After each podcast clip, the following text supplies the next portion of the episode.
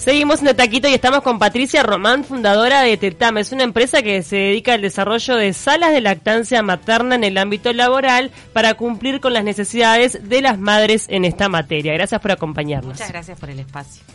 Bueno, Patricia, contanos cómo viene el avance de algo que se reglamentó por ley, ¿no? La, instalación de estas salas de lactancia o un espacio exclusivo para este, las madres en empresas con más de 25 empleados. En realidad la ley eh, habla de más de 50 empleados Bien. o de 20 mujeres. Ah, ok. Este, ahí se exige que la empresa tenga un espacio eh, que cumpla como sala de lactancia con ciertos requisitos que, que están muy claros dentro de la reglamentación.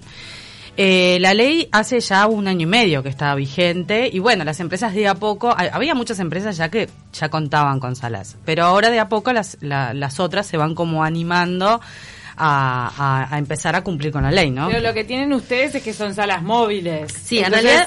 Quienes quieren cumplir con la ley, con una sala estable, ¿cómo se dice? Nada, que forme parte del edificio permanente Sí, que formen parte del edificio, ellos necesitan espacio e inversión. Eh, sí. nosotros lo que lo que detectamos eh, cuando empezamos a trabajar en el proyecto, en el plan de negocios, es que la mayoría de las empresas no tienen ni tiempo, ni espacio, ni dinero para, para construir una sala de lactancia tradicional. Entonces lo que lo que llegamos fue un concepto de módulos que son fáciles de armar y desarmar. Entonces capaz que mm, no todas las empresas tienen constantemente mamás en etapa de lactancia. Durante un periodo de necesidad lo usan. Lo arman y después lo pueden perfectamente desarmar y guardar en un depósito o trasladar a otra sucursal, también lo hemos hecho, ¿no? De trasladárselo a otra sucursal donde tengan una mamá en esa. no tienen un modo de alquiler, en realidad. También tenemos un modo, sí, pero no, eh, la mayoría de las, de las empresas nos han comprado. La verdad que es poco el, el, alquiler que hemos. ¿Ustedes tienen claro qué cumplimiento hay de estar ahí por parte de las empresas? que, bueno, en realidad el último sondeo que hizo el Ministerio de Salud Pública no fue muy positivo. las empresas tienen que registrar su sala en la web del Ministerio y hasta el último informe que salió hace unos meses en la prensa, solo 57 empresas habían registrado sus salas, muy pocos. Pero también hablando con ellas, con la gente del ministerio, nos, nos, dimos cuenta que había muchas empresas que no sabían que había que registrarla y que tienen sala de lactancia, porque de hecho, comparado con nuestros clientes, mm. hay muchos clientes que no las registraron. O sea, hay un subregistro, no quiere decir que ese sea el porcentaje de cumplimiento. Que el número mayor a ese, este, pero bueno, en realidad hay poco conocimiento del registro, de cómo es el proceso. Este, nosotros eh, mm, ayudamos a, educar también a los clientes a entren, registren, o sea, que el, ministerio sepa que ustedes tienen una sala, el ministerio pasaría después a inspeccionar que esa sala cumpla con todos los requisitos y después como que la, habilita, digamos, ¿no? es como una habilitación. ¿Vos y, tus socias o socios vienen del ámbito de la arquitectura? ¿Cómo fue que, empezaron con esto? Es, eh, venimos de la comunicación y en realidad surgió este proyecto cuando estaba la campaña UNICEF de Natalia Oreiro ah, con, con el bebé amamantando, ya 2015 fue eso este, las mujeres en Uruguay teníamos que reintegrarnos ocho horas a trabajar, no teníamos este, ahora cuatro. ahora tenemos el beneficio de las cuatro, pero no, eso cuando sos funcionaria y tenés todos los derechos de BPS, ah, si no, no tenés eso. Claro. pero si lo tenés, eh, son cuatro hasta los seis meses. Hasta los seis. Que es bastante coherente, si, coherente. pretendés continuar con la lactancia exclusiva. Exacto. Pero en ese momento la campaña era bastante fuerte con un mensaje doy teta, doy vida y no y, y había generado mucha polémica porque obviamente eh, enfrentarte ocho horas de trabajo y tratar de sostener, dar lactancia, es muy difícil. Entonces, a partir de ahí empezamos a ver que había un anteproyecto de ley, empezamos a, investigar empresas, a ver cuál era la situación ante esta, ante este posible ley. Y, encuestamos a usuarias que habían hecho uso y no de salas de lactancia y bueno, empezó a dar forma al, al emprendimiento. Este, y bueno, en realidad fue a partir, fue más desde el área de comunicación. Ah, pero entonces ustedes no pasaron por esa situación.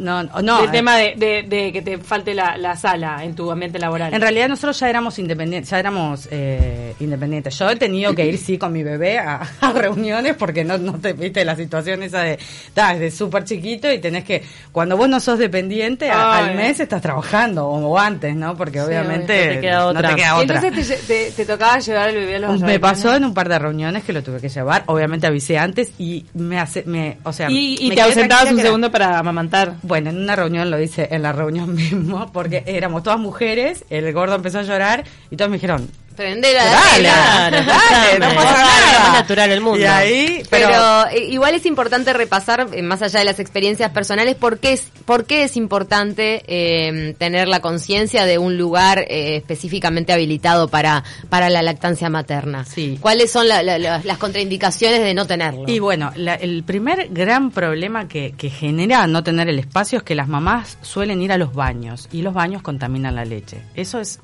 eso ha pasado eh, y es un problemón. Eh, o sea, ese es como el espíritu de la ley y de, la obliga- de, de obligar a las empresas. Entender que eh, extraerse en un baño no es higiénico o y que además es altísima la tasa de mujeres que cuando se reintegran a trabajar por los nervios que les provoca eh, extraerse en un baño o en una sala que puede entrar alguien o, o- o no tener un espacio, no O salir corriendo de un lado para el otro, dejan de, de amamantar porque no tienen más producción. baja la No, producción. y además lo bueno que la sala de lactancia también te permite, si llegas a tener la suerte de que alguien te traiga el nene, de poder darle directamente También, al bebé en también. la sala de lactancia. Sí, Entonces, claro. Eso es espectacular, no es solamente para extracción, sino que alguien te lo puede alcanzar, le estás dando de mamar como Sí. corresponde se lo puede llevar. De hecho, nosotros empezamos el año pasado, tuvimos, este, por suerte, eh, varias experiencias de estar en festivales de música o con los módulos o en ferias.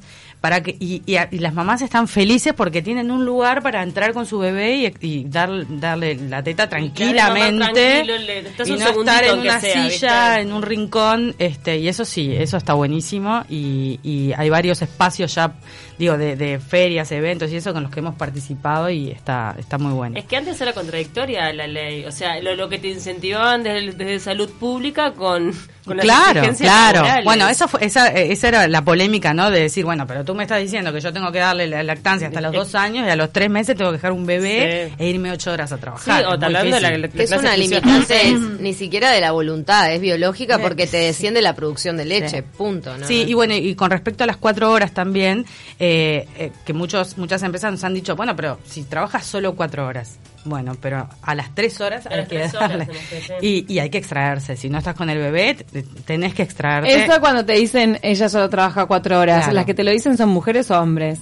Y bueno, la mayoría de las veces son los hombres, ¿no? Los que no pueden entender. Por eso nosotros también, a- además Es de brindar la porque ellos solución... son padres también y habrán visto la Sí. situación en su casa. No, Sí, a mí me llama la como- atención que a veces son mujeres, ¿sabes? Sí, eh, pero no nos ha pasado. En realidad hay como una empatía también mucho con nuestro, Sí, con nuestro emprendimiento. Entonces, como, pero, pero sí lo que nos pasa es que hay muy poco conocimiento y, y también lo que hacemos entonces es dar un taller a cargo de ULAM, que es el Instituto Uruguayo de Lactancia Materna, para la empresa, para que la gente pueda, para ayudar a entender un poco y a educar sobre el tema de la lactancia. Claro, falta la toma de conciencia Sí. de la importancia, no solo de la lactancia, sino de las condiciones en las que uno tiene que amamantar. ¿Y por qué la mamá se ausenta? ¿Por qué, por ejemplo, hay, hay- había empresas, había personas que nos decían, no, porque eh, ella en, entre ya se va a extraer.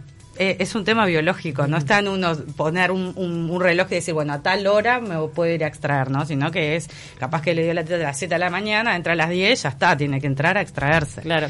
Ahora, ¿qué tan costoso es para la empresa poder acceder a estas salas de lactancia si no tienen la infraestructura dentro de su propia empresa? Si no, o sea, nosotros los módulos los vendemos o los alquilamos. eh, el costo en realidad eh, ronda los 3.500 dólares y el, el de venta, ¿no? Y vienen con todo incluido. O sea, vienen con el sillón, el freezer, la bacha para lavarse las manos, para higienizarse, eh, un, el- la, la corriente para poder, este, eh, bueno, enchufar el freezer obviamente y también la extractora. Viene con todo completo y con el taller. Eh, y lo dejamos, o sea, lo que nosotros queríamos darle a las empresas era una solución llave en mano para que no, no tuvieran que pensar en nada. En menos de dos Claro. horas queda pronto para que cualquier mamá pueda hacer uso de la sala.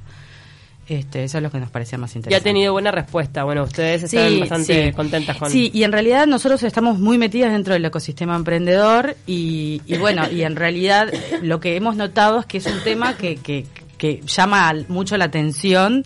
Este, de hecho, bueno, un poco nosotros eh, ganamos hace poco el concurso de Chivas Regal, de Chivas Venture.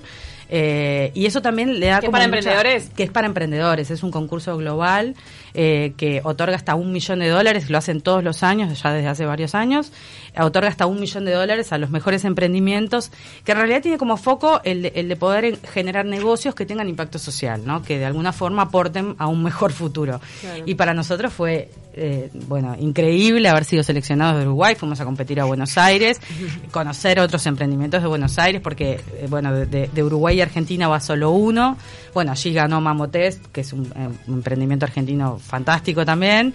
Y, y, para nosotros fue tremenda oportunidad también porque nuestra intención este año es la de internacionalizarnos, este es la de salir porque entendemos que en la región hay leyes similares, problemáticas muy muy parecidas acá y tenemos como un potencial ahí de, de en de Argentina han notado que existen o no este tipo de módulos. No hay no no existe y eso es lo que más también nos interesa, no saber que no hay soluciones, no hay muchas soluciones al respecto. Hemos investigado y no no encontramos que haya muchas empresas que den soluciones y sí hay leyes. ¿Y la fabricarían acá? Bueno, eso es lo que estamos evaluando. Ahora estamos trabajando en el módulo que sería más escalable, más exportable, porque nosotros hoy tenemos un módulo que es de MDF, es pesado, es más difícil de poder sacarlo al exterior. Entonces estamos trabajando en, En un nuevo prototipo. diseño, claro, en otro prototipo. ¿Cómo lo fabrican? ¿En dónde? O sea, ¿qué es? ¿Un lugar de, de es un cosas taller. No, no, es un se hace- es muy artesanal. Por eso digo que si mañana nos piden, eh, bueno, claro, cuando vos entras a otros mercados, te abrisa que te puedan pedir 100. A gran escala, claro. ¿qué y haces? ahí nosotros acá, bueno, estamos como muy cortos de... Pero tiene como un sistema de saneamiento propio. Sí, en realidad el tema del agua, por el agua, decís. Sí. El tema del agua es lo que nosotros hemos eh, acá encontrado como solución. Si no podemos conectarnos a la cañería propia del espacio, porque no muchas veces tenemos la suerte de que haya un caño, lo que hacemos es eh, un sistema de bidones con un con, y eléctrico en, re- en donde entra, tenemos un bidón de entrada de agua limpia y el desagüe y, y así funciona muy bien el tema de no tener que estar conectándonos ni tener un sistema de saneamiento que además encarecería muchísimo el módulo y, y la producción No, la haría claro. más compleja. Y mencionaste también la heladerita. Y el freezer. Que eso es electricidad. Eso es electricidad. Que eso es más fácil. Siempre un. no Algún toma sí, cerca o con una larga. O se puede solucionar fácilmente. El agua es lo más complejo. Y de hecho, la ley, cuando, cuando se aprobó, cuando se fue a reglamentar, se dieron cuenta que las empresas, eh, el tema del agua iba, eh, es- era un tema complejo. Y lo quitaron como exigencia. Los, en realidad lo que, lo que, lo que explican es que si a menos de 10 metros de donde está la sala hay un acceso a una pileta, no es necesario que en la sala también la, la tenga. Entonces ahí le da más flexibilidad a las empresas a no tener que sí o sí tener el agua dentro del módulo. Igual hay muchas empresas que la tienen y igual nos piden, porque no está bueno salir con la extractora, a enjuagarla a, a otro baño o a meterse en otro lado. Y ahí lo arreglan con el sistema de bidones. Sí, sí. Bien. Impresionante. Bueno, Patricia Román, muchísimas Bueno, gracias, por la gracias. visita y bueno, que se pueda exportar este emprendimiento Ojalá. uruguayo, ¿no? Bueno, no deja de ser innovación Sí. nacional. Y que se extienda a todas las empresas del país. Sí. Eso también Sí. es como, como Una- fundamental. Una mm, duda que me quedó en el, ¿se está respetando más en el ámbito público o en el privado? Y público. En el público ya está Sí. como más instalado Sí, el tema. Estamos trabajando bastante Pero, para el ¿En el público se puede decir 100%? Y bueno, nosotros en realidad estamos trabajando, con- hemos trabajado con los los ministerios casi todos tienen. Yo creo que no hay ningún ministerio que no tenga. Ya tenían desde antes de la ley.